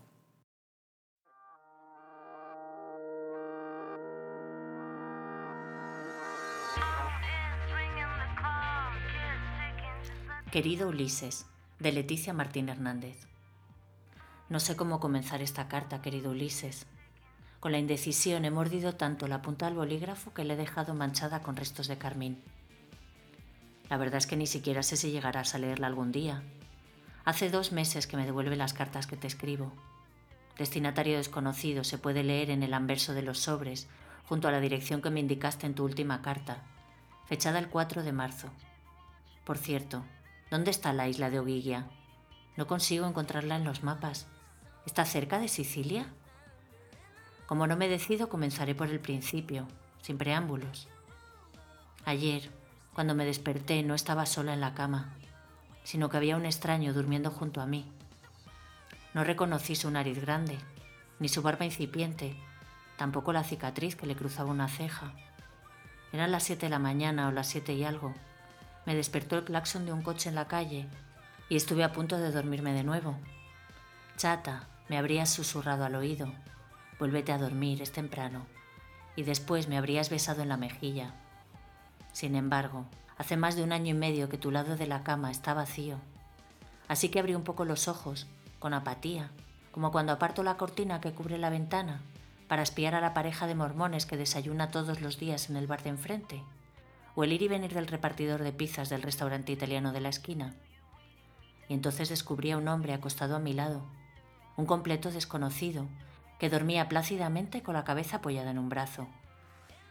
Pensarás que me emborraché en algún bar la noche anterior y que volví a casa acompañada por el primero que me miró con ojos líquidos, igual que los tuyos, que son de un azul intenso. Azul de Prusia, bromeabas antes de darme un beso. Nada más lejos de la realidad. Estuve sola en casa viendo la tele hasta tarde. Una película del oeste, de John Ford creo. Una en la que los indios raptan a una niña blanca y la convierten en uno de ellos. Tampoco estuve bebiendo. Si te digo la verdad, ya no queda ni una gota en las botellas de vino que guardabas en la alacena. Y no se me ha ocurrido comprar más. Aunque a lo mejor debería hacerlo. Ir al bar donde nos conocimos y coquetear con cualquiera que me invite a una cerveza.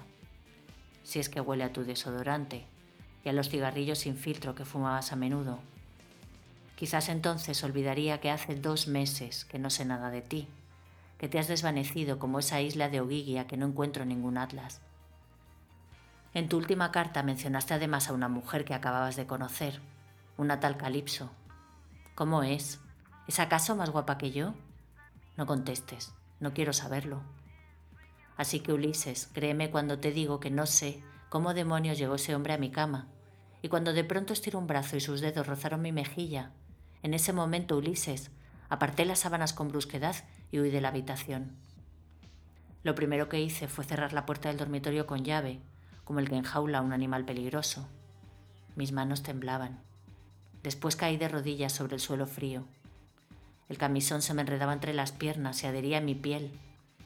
Ya sé, Ulises, debería haber llamado a la policía o al menos haber pedido ayuda a algún vecino. ¿Pero a quién? El vecino de abajo, el del bigote grasiento, piensa que soy una cualquiera, una puta, y me mira las tetas cada vez que nos cruzamos en el portal. ¿Cómo iba a contarle que un desconocido estaba durmiendo en mi cama? Tampoco creo que la anciana que vive arriba con sus tres gatos persas me hubiera ayudado. Ni siquiera me da los buenos días. Ahora mismo oigo sus pasos menudos yendo de la cocina al salón. Misu, Misu, repite sin parar. No, querido Ulises, me quedé junto a la puerta arrodullada en el suelo y lo único que hice fue quitar la llave de la cerradura que aprisioné entre mis dedos. A través del ojo de la cerradura vi que el hombre se levantaba, dejando caer las sábanas al suelo. Apenas pude respirar cuando se acercó a la puerta e intentó abrirla. Era alto, fuerte, estaba desnudo. La puerta crujió con la presión de su mano sobre el tirador cromado. Chata, dijo, abre, no seas tonta. Ulises, me llamó Chata, como solías hacer tú. Y su voz tenía la autoridad de un sheriff con estrella de seis puntas y espuelas en los talones. Seguí sus pasos a través del ojo de la cerradura, la espalda ancha, un lunar en la base del cuello, las piernas atléticas. Se detuvo frente al armario y lo abrió de par en par. Quise gritar, exigirle que no tocara nada. Dentro está tu ropa, que ordeno de vez en cuando. He colocado bolas de naftalina entre las camisetas y junto a los pantalones para que no se apolillen. En una de las repisas están tus zapatos, en posición de firmes. A un lado los de deporte y al fondo los negros que compraste para la boda de mi hermana. El hombre cogió unos vaqueros desgastados y la camiseta verde con un roto en la manga derecha, la que acostumbrabas a usar cuando los domingos nos quedábamos en la cama hasta tarde y desayunábamos a eso del mediodía. Nunca quisiste deshacerte de ella. Se vistió y se sentó en el suelo con la espalda apoyada en una de las paredes. Esperaré hasta que decidas abrirme, gritó. Yo continuaba pegada a la puerta.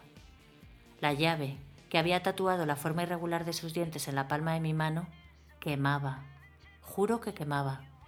Y siguiendo un impulso incierto, la devolví a su cerradura y la giré con un clic. Recordé las tardes que estuve con un atlas entre las manos, buscando la isla de Oguigui en cada una de sus páginas.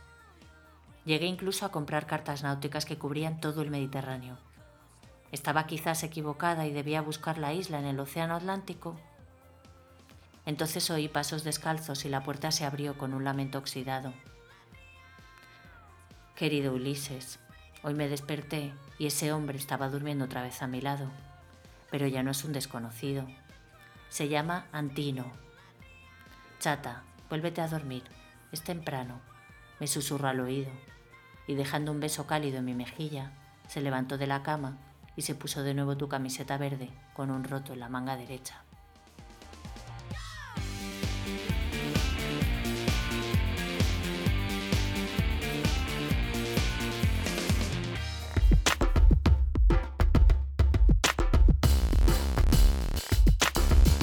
Bueno, pues llegamos a, la parte de la reseña borgiana, que es eh, esa parte en la que contamos, os hablamos de libros, hacemos reseñas de libros eh, extraños. No sé si recuerdas, Ana, bueno, te iba a decir que hace una semana estuvimos hablando de libros raros, pero es que toda la todos los meses hablamos de libros raros. Eh, yo me refería a una conversación. ¿Hace una semana o hace un mes? Hace un mes y hace dos y hace tres, porque siempre hablamos de, libros raros, pero mm, no sé si recuerdas que tuvimos una conversación privada en la que vimos una lista de los libros más raros, pues que los había extraños por unos utilizaban un lenguaje que no se había que era totalmente inventado. Otros porque estaban hechos en un material bueno especial.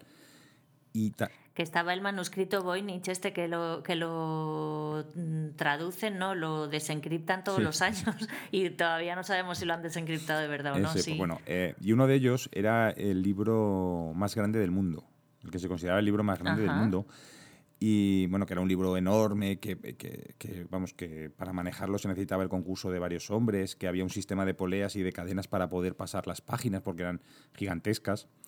Entonces cuando lo estuve viendo luego pensé si ese sería eh, el libro más grande del mundo o no.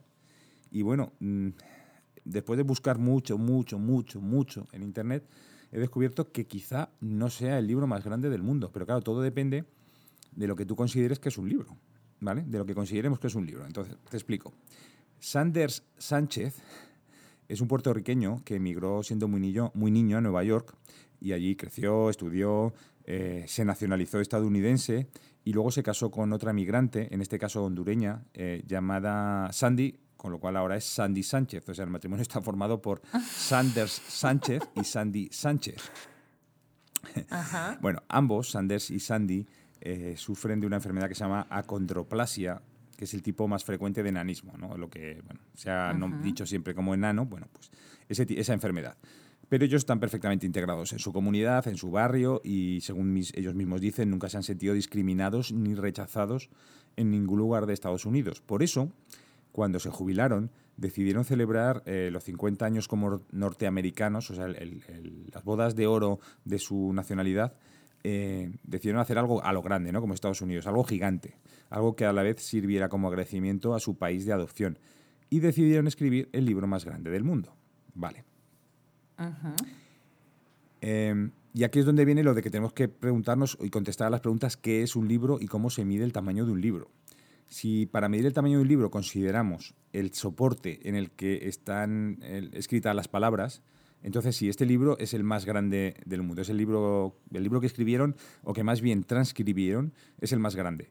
Porque tiene 9 millones de kilómetros cuadrados. Es decir, la superficie de los Estados Unidos yo creo que ya empiezo a dar pistas, te lo voy a aclarar. Como he dicho, en, 2007, para celebrar su boda de oro como ciudadanos norteamericanos, Sanders y Sandy deciden transcribir la Declaración de Independencia de los Estados Unidos de 1776 sobre el propio territorio del país. Eh, ¿Qué hicieron? Bueno, cogieron el número de palabras que contiene el documento, que no lo sé, lo está buscando en internet a ver cuántas palabras mm, tiene la Declaración de Independencia, no lo he encontrado, no sé cuántas tiene, bueno, pero cogieron, eh, es, un, no te iba a decir, es un folio, no es un folio, pero decir que no es un libro, es solamente una página.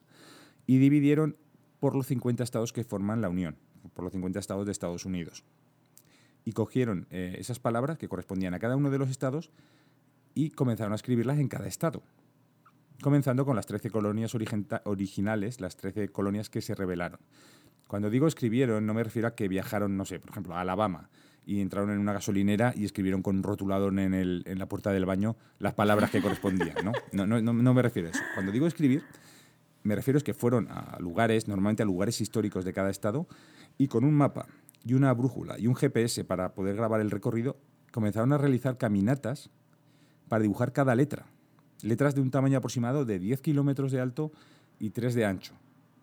Es decir, una L mayúscula, por ejemplo, que es un ángulo recto, pues sería el palo largo serían 10 kilómetros, andaban 10 kilómetros, giraban a su izquierda y andaban otros 3 kilómetros para hacer el palo corto, todo esto con un mapa y una brújula y un GPS para grabarse. ¿Y, cómo lo escribían? ¿Cómo que cómo lo escribían? Andando, se grababan en Google Maps.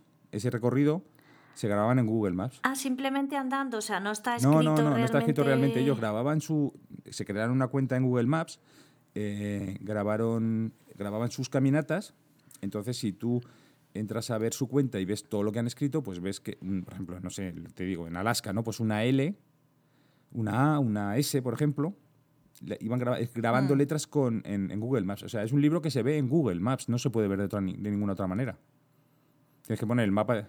Lo que pasa es que lo que o sea, lo único que me parece que todo eso está muy bien, pero no es un libro, es la Declaración de Independencia de Estados Unidos. Por eso te estaba diciendo desde el principio que depende si, si, eso lo podríamos considerar un libro o no, por soporte y por contenido. Ya, hombre, por soporte mola, ¿no? Mola escribir un libro, o sea, me parece como muy guay escribir un libro caminándolo, pero ya que haces eso, cuenta una historia, ¿no? No escribas una que sí, ya Sí, pero esto es una cosa como muy americana, ¿no? Lo de decir, bueno, estoy súper americano, súper orgulloso y que cuál es el documento eh, más representativo de los Estados Unidos, pues es la Declaración de Independencia, pues la voy a transcribir. Por eso he dicho que transcribieron más que escribieron. Ya, ya, sí, sí. Entonces, bueno, pues el libro está escrito... Eh, pues en el orden normal de un libro. Alaska, que es el país, digamos, o sea, perdón, el estado que está más arriba a la izquierda, pues es donde comienza y acaba en Hawái. Claro, porque Ah, mira, qué pasada, ¿no? Porque es, Hawái es el último estado, como te he dicho, que empezaron las 13 colonias originales, las que están en el este de Estados Unidos, acaba en el último estado que se incorporó a la Unión, que fue Hawái, que se incorporó en el año 59, me parece. O sea, es bastante reciente como estado de los Estados Unidos. Entonces empiezan en unas y eh, ellos cogieron y acabaron eh, en Hawái, que es el último. Claro, es que eso no se hace en un día, lo que hicieron. Estuvieron, no sé si lo he puesto porque lo apunté. Eh, pues no lo he apuntado, pero... Eh, ah, sí, tardaron una década. O sea, estuvieron desde el año 2007 hasta el año 2017 haciendo esto, porque claro, son muchos, hay que hacer muchos viajes y hay que andar mucho.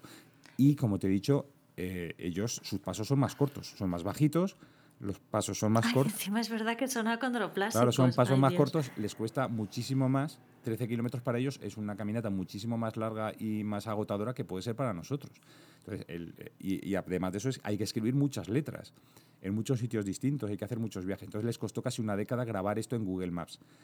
Y acabaron en Hawái porque era el último estado y porque yo imagino que dijeron, y ya estamos jubilados y nos vamos a vivir a un sitio que se viva muy bien. y que Eso te iba a decir, me has dicho que lo hicieron por la celebración de... De, eh, de los 50 años como ciudadanos estadounidenses.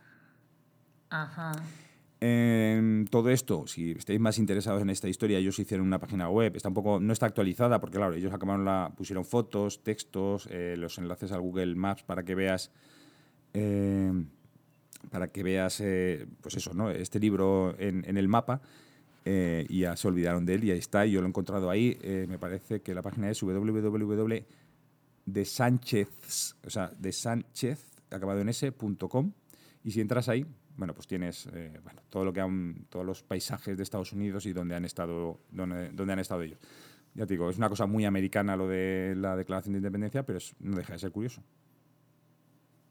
Pues sí, sí, sí, sí, sí, desde luego es curiosísimo, pero me encantaría que alguien escribiera un libro con un sistema así. Sí, pero un, libro, de, verdad, ¿no? Un libro. Sí, incluso, incluso un libro que te vas un poco inventando por el camino, ¿no? Porque, o sea, o a la par que vas haciendo eso con un relato o con un libro, o lo que sea, pues te va surgiendo otro, ¿no? Y, porque seguro que te surge, si, si eres escritor o escritora, te va surgiendo un libro fijo. Sí, por ejemplo, o muchos. el invitado que hemos tenido hoy, que hemos escuchado antes en la reseña borgiana, perdón, en, eh, en la entrevista de tiempo, eh, Camilo José Cela, que hizo el viaje a la Alcarria, pues imagínate que el viaje a la Alcarria lo hubiera escrito así y, y, lo hubiera escrito sobre el terreno, o sea, dando pasos sobre la Alcarria a la vez que le ocurrían las cosas. Hombre, desde luego más delgado hubiera acabado.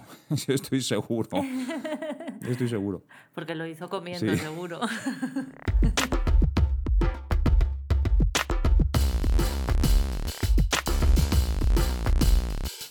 ¿Sabes lo que he oído por ahí? Ah, no sé, cuéntame. Bueno, esta vez lo que te voy a contar lo he oído en un bosque. Mm.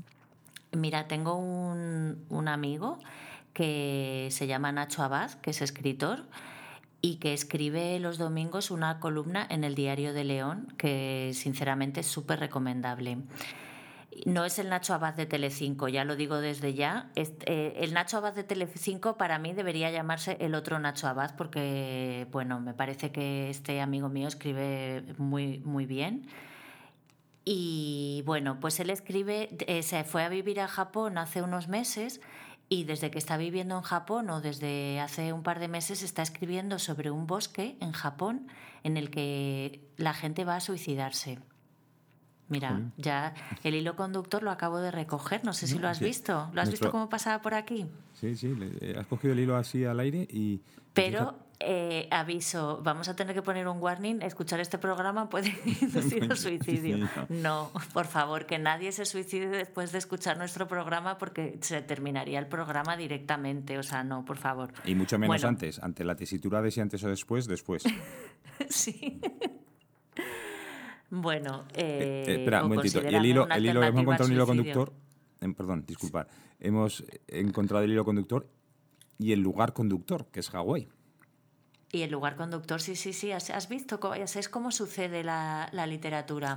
Bueno, pues. Eh, ah, vale, los suicidios. Eh, es un bosque en el que la gente va a suicidarse, entonces yo pensaba que, que todo esto era mm, de su imaginación, pero es que el otro día puso una foto de un cartel en el que mm, digamos que hacen un llamamiento a no suicidarse, piensa en sus familiares, en sus allegados, en las personas que le quieren, piensa en otras situaciones, o sea, no me acuerdo exactamente qué ponía el cartel, pero un poco no entre este, en este, no queremos encontrarle colgado en este bosque. Y, entonces eh, la verdad es que son las columnas estas que está escribiendo últimamente, que no las escriben los árboles, sino en el, en el diario de León, eh, es muy bonito todo esto. Y el otro día yo estuve en un bosque aquí en el norte de la isla y, y bueno, pues eh, estuvimos talando unos árboles. Bueno, yo no, yo sinceramente no talé ninguno, pero lo, lo estuve viendo, creo que es la primera vez que veía esto. Y, claro, como era un bosque un poco frondoso y desordenado, porque no era el típico sitio en el que uno, uno o sea, en el que se plantan árboles para talarlos y tener madera, sino que era un poco un bosque más bosque, ¿no? bosque salvaje. Eh, pues sí, las ramas, al cortarlas, se, se, iban hacia arriba porque otras ramas de otros árboles las sujetaban de alguna manera, ¿sabes? Estaban enganchadas con las hojas y todo eso y entonces cuando cada vez que se cortaba una rama, la rama iba hacia arriba, entonces yo me imaginaba que eran árboles suicidándose.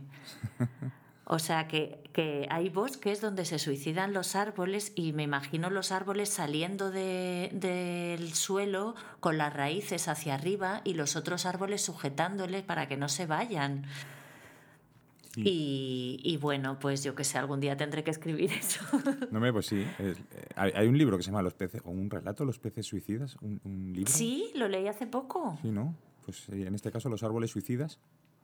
Los árboles suicidas, pues mira, me parece estupendo y, desde aquí, si me escucha, que le voy a pedir que me escuche por lo menos esta, esta noticia a Nacho Abad, quiero que nos hable un día de los árboles suicidas, porque seguro que lo va a hacer fenomenal. Mm. Pero si no lo hace él, lo acabaré haciendo yo. Te tomo la palabra.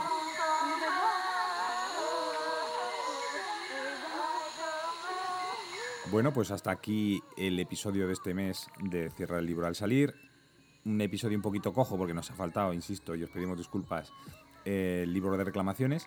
Eh, y, también os pido disculpas a nivel personal porque yo creo que en algún momento se ha ido alguna tos o, se me ha ido comiendo un caramelo viendo agua, pero he pasado un, rato bastante malo tratando de no toser demasiado.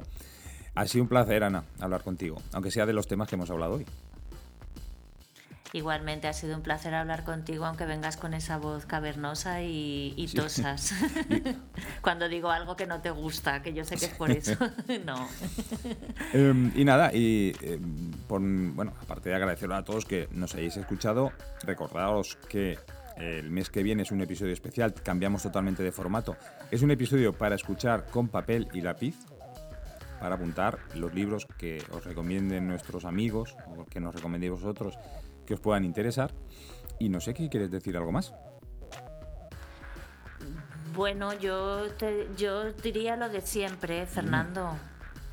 Que cierres el libro al salir. Igualmente, Ana, cierra el libro al salir. Adiós.